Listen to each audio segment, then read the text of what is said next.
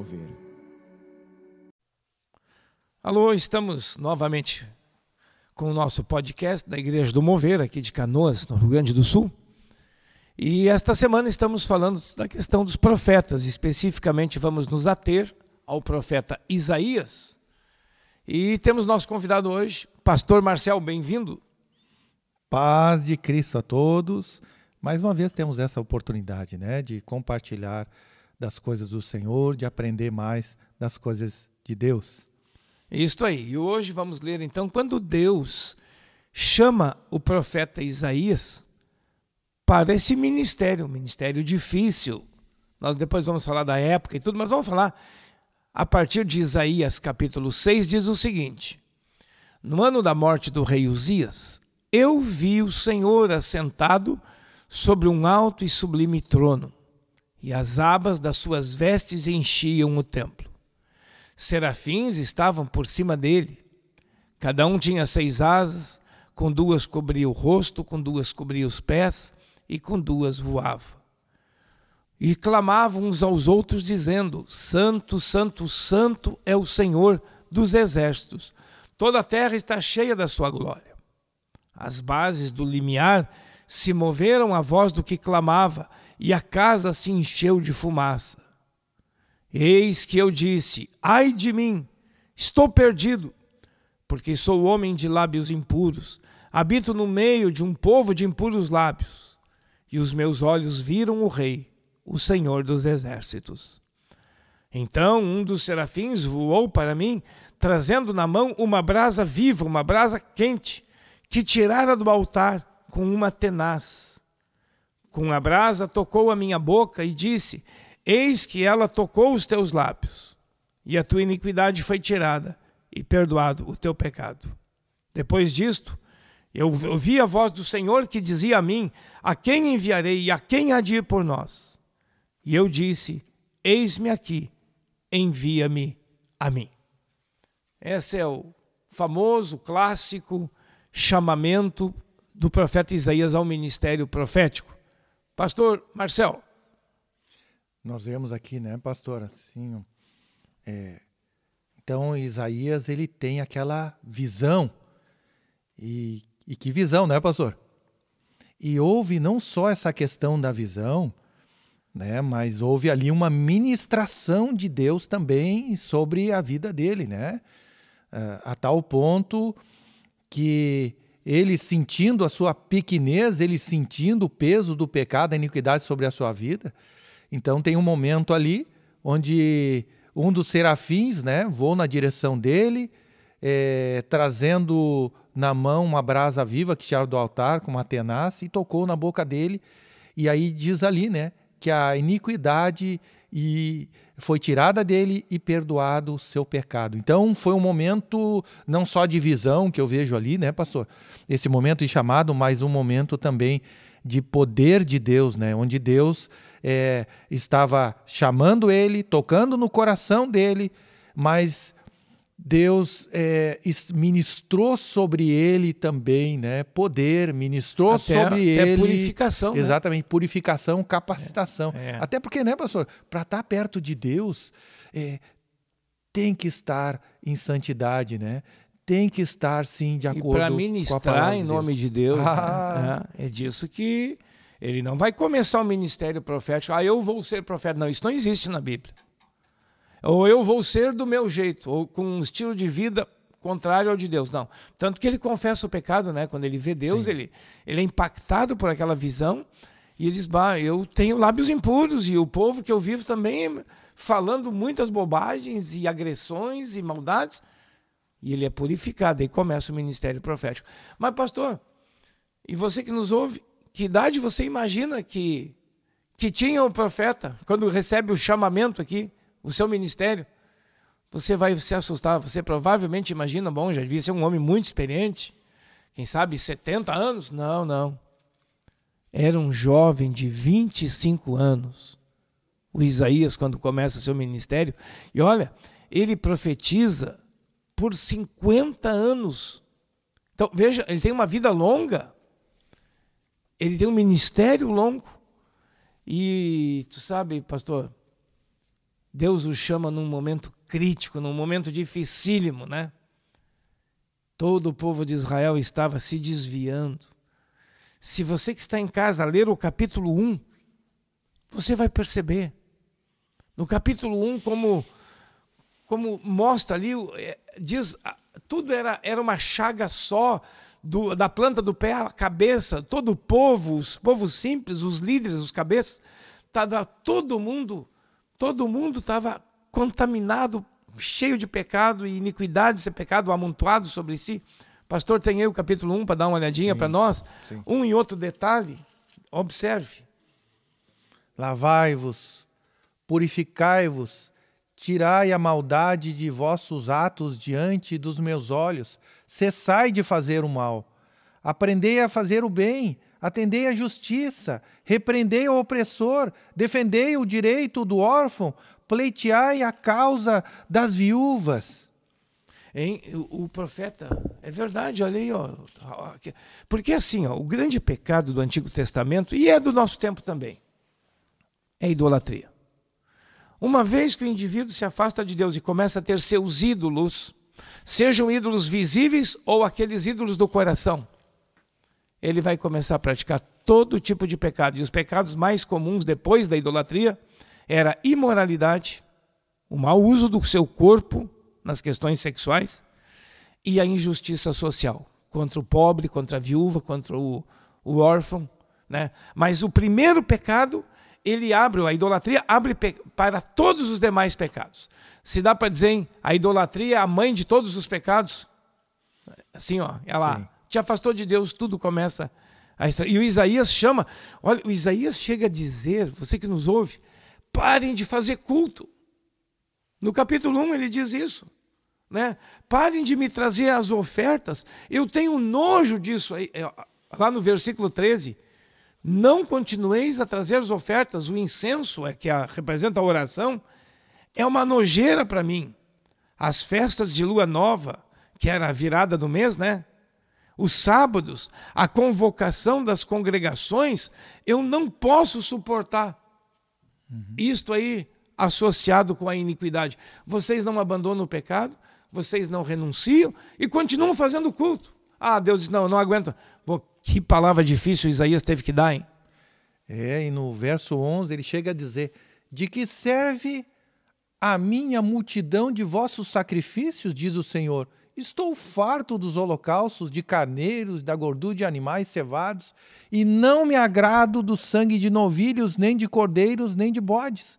Quando vindes para comparecer perante mim, quem vos requereu o só pisar dos meus atos? Quer dizer, né, pastor, tinha uma religiosidade, um monte de ritos religiosos, mas o coração, que era o, o verdadeiro, vamos dizer assim, foco do Senhor, é, o arrependimento não existia. Aliás, né, pastor? Isso mais para frente, né, quando chega a época de Jesus, vai estar tá bem forte também, né? Vai estar tá bem presente esse tipo de atitude. Você está entendendo, você que nos ouve, ontem falamos, por que Deus levantou o movimento profético? Está entendendo por quê? O capítulo 1 explica, né, de Isaías. É um ato de amor, levantar um profeta com uma palavra dura, uma palavra de um apelo à conversão radical, né? Mas é um ato de amor. É um ato de como Deus ainda quer poupar que o pior aconteça. Mas aí Isaías chega a dizer, hein? Fechem, se fosse hoje, fecha a igreja. Uhum. Para que fazer culto se vocês lá fora estão tudo vivendo em pecado? Né, pastor? E incrível como esse afastamento das coisas de Deus, esse afastamento da presença de Deus, mesmo em meio a toda a religiosidade, né? Quer dizer, a estrutura religiosa estava ali, mas eles estavam assim longe de Deus, afastados. De... Agora, incrível como isso eh, também está associado a, a uma opressão social a uma injustiça social, o que vem de carona com tudo isso, né? A questão do, dos pecados na área moral, da sexual, né? Como isso está associado tão forte a, a, aquilo que a gente chama de idolatria, né? Não só a questão dos ídolos mesmo, que era horrível, né? é, se afastar de Hein, Deus. pastor, dá para dizer, nessa questão da imoralidade, idolatria sexual. Sim. É, é- é um ídolo, é um ídolo. Né? Aliás, você que nos ouve, os cultos pagãos da antiguidade e alguns da modernidade também, eles é perversão sexual praticada em alguns tipos de cultos pagãos. No mundo antigo, a famosa a famosa Diana dos Efésios, a deusa Diana, era uma representação de uma mulher cheia de seios. Tinha a prostituição cultual no culto. Claro, cultos pagãos, né? Dizer, e o cristianismo entra para dentro desse contexto. A antiga Roma, a antiga Grécia, tudo era imoralidade. O cristianismo chega nesse ambiente. Porque o nosso corpo, o cristianismo vai dizer, nosso corpo é santo.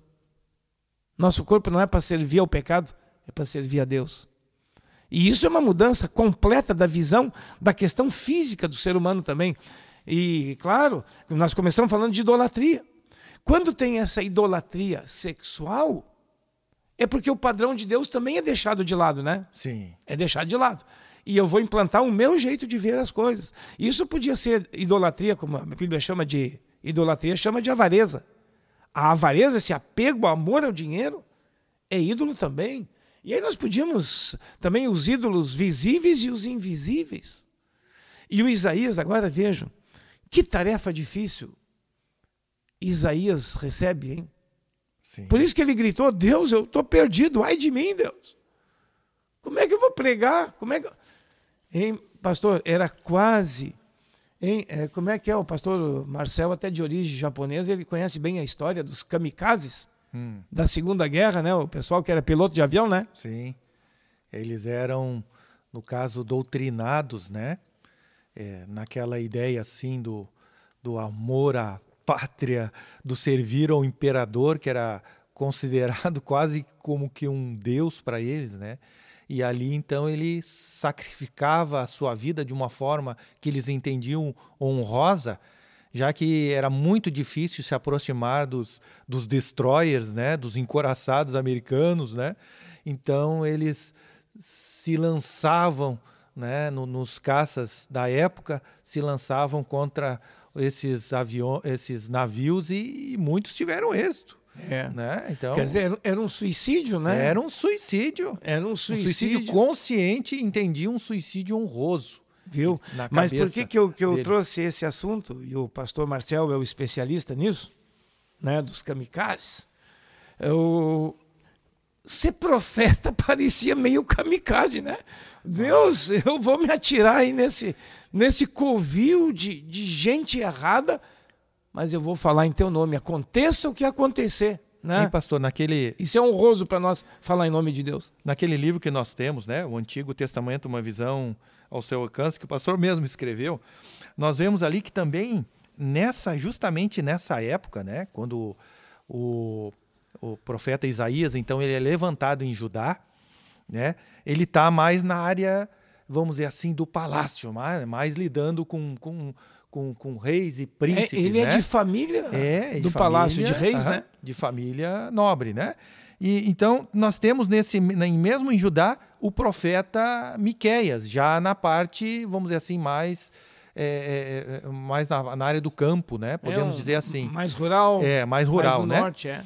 E, e ao, ao mesmo tempo, eh, contemporâneo, nós temos o Amós e o Oséias falando já daí na, no, no norte ali, né? Desse tamanho Israel. Então nós vemos, né, pastor, Deus eh, tentando levantar o seu povo, chamando o seu povo ao arrependimento, o amor de Deus, como pastor já colocou, né?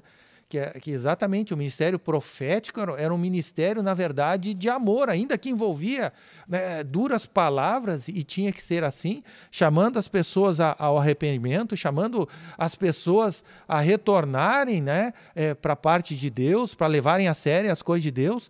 É, foi um momento, olha, quatro profetas praticamente nessa No época. mesmo período. No mesmo período onde Deus dizendo: volta para mim, para onde mas, vocês estão indo? Olha, você que está nos ouvindo agora, muito bom que o pastor Marcel trouxe. Isaías é um homem que frequentava o palácio. Deus queria falar lá dentro do palácio. Mas tu pega lá o, o Amós, ele é um boiadeiro e colhedor de figos.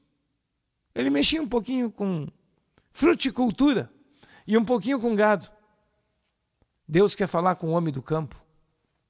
Tá vendo? Com o homem do palácio, com o homem do campo. Deus quer resgatar todo Israel, por isso levanta esses profetas inteira. em diferentes lugares da nação de Israel para dizer: voltem, voltem. É verdade sim que o profeta tinha. Quando alguém está dormindo, em... tem que chacoalhar a pessoa, né? E os profetas são esses, esses que vêm chacoalhar para ver se a pessoa acorda. Ou quem já fez uma cirurgia e está saindo de uma anestesia geral. O médico chega ali do teu lado, às vezes o pessoal da enfermagem, e eles têm que te chacoalhar para tu meio começar a acordar, né? Parece que o pessoal estava anestesiado, né, pastor Marcel? Sim. E aí vem Isaías, vem Amós, vem Miqueias, e Deus falando. E aí tem a resposta do Isaías, né? Depois que o anjo tocou, o anjo foi lá e pegou numa. Dizem que uma tenaz. tenaz você que talvez não está acostumado, mas uma tenaz é aquele tesourão de pegar uma brasa. Ele pega uma brasa do altar de Deus e purifica Isaías.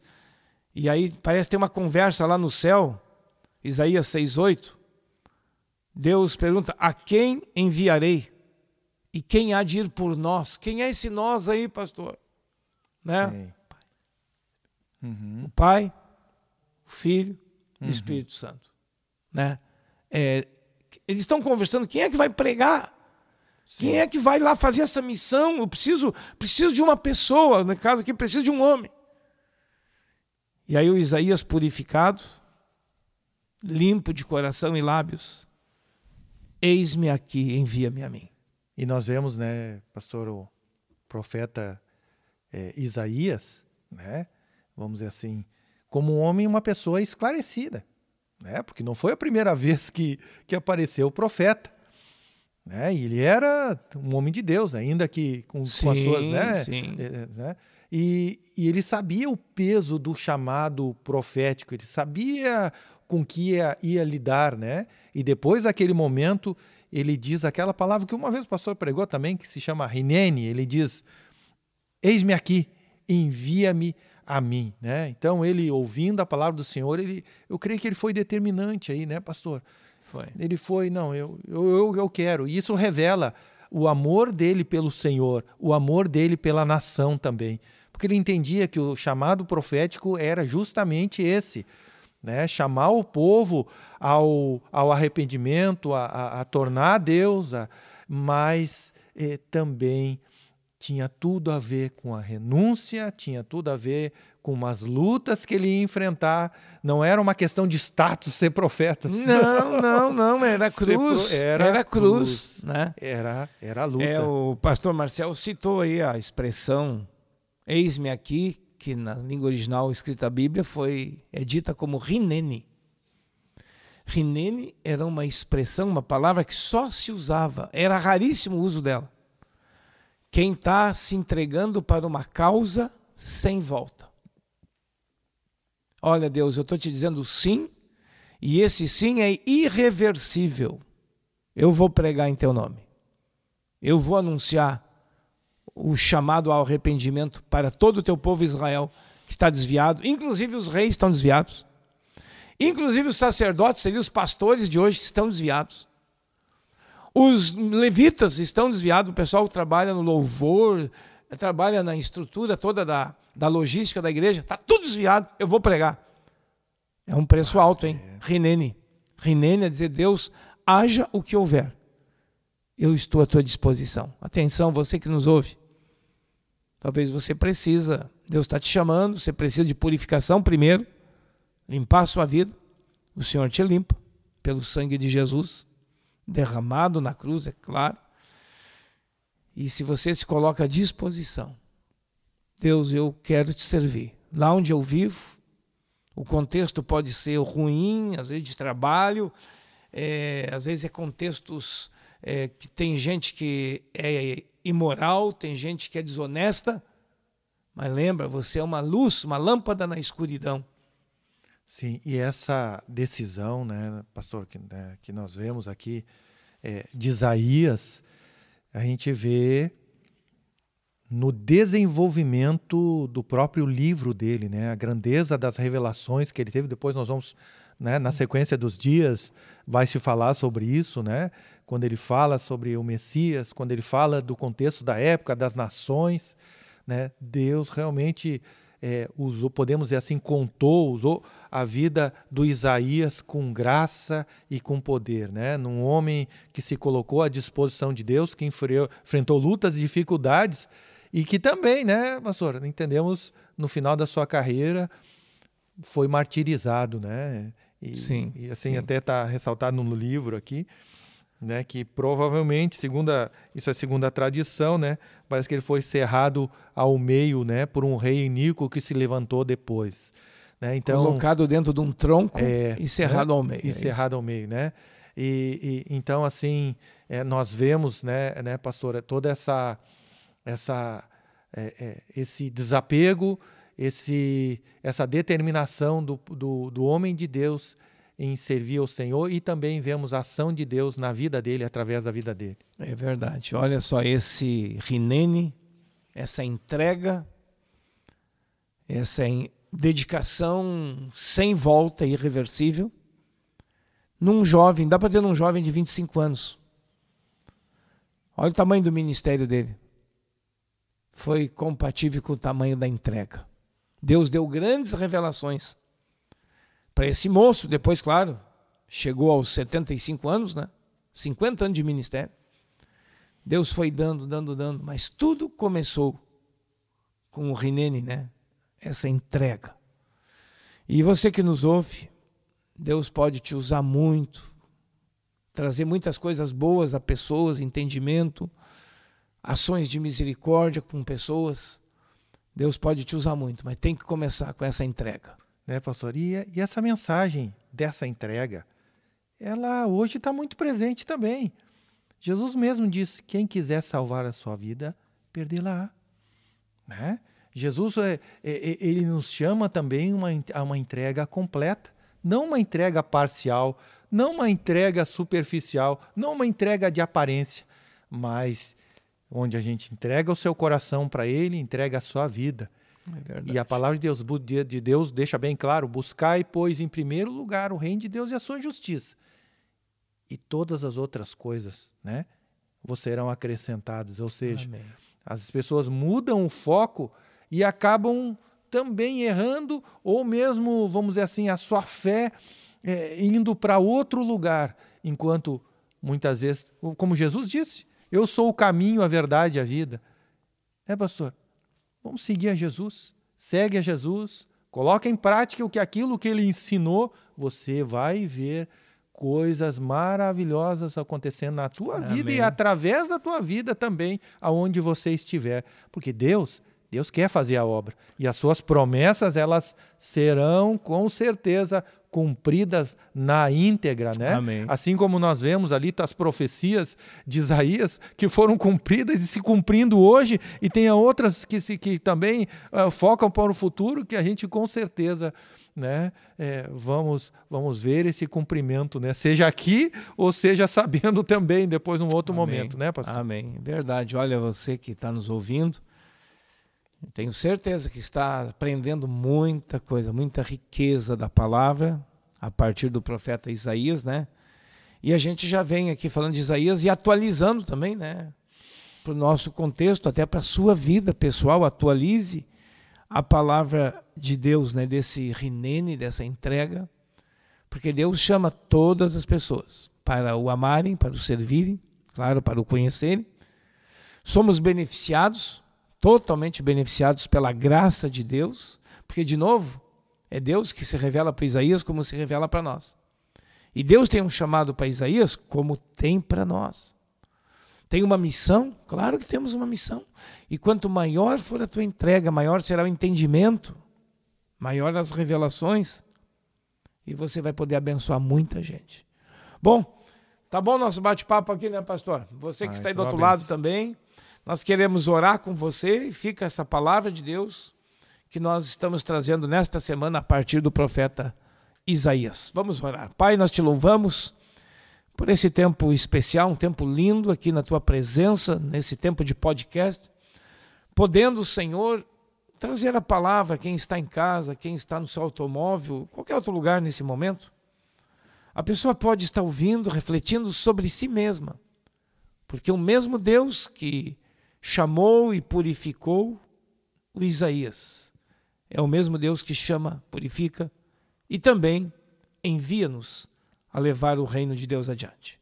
Nos abençoa sempre, Deus, para que tenhamos uma vida que agrade ao Senhor e continua nos acrescentando entendimentos, entendimento espiritual, para que possamos abençoar pessoas. Também este é o propósito da nossa vida: receber do Senhor e dar o que recebemos a quem ainda não te conhece. Em nome de Jesus, nós oramos e te agradecemos, Pai. Amém. Amém. Um abençoado dia a você e amanhã continuamos com o profeta Isaías. Um abraço. Um abração.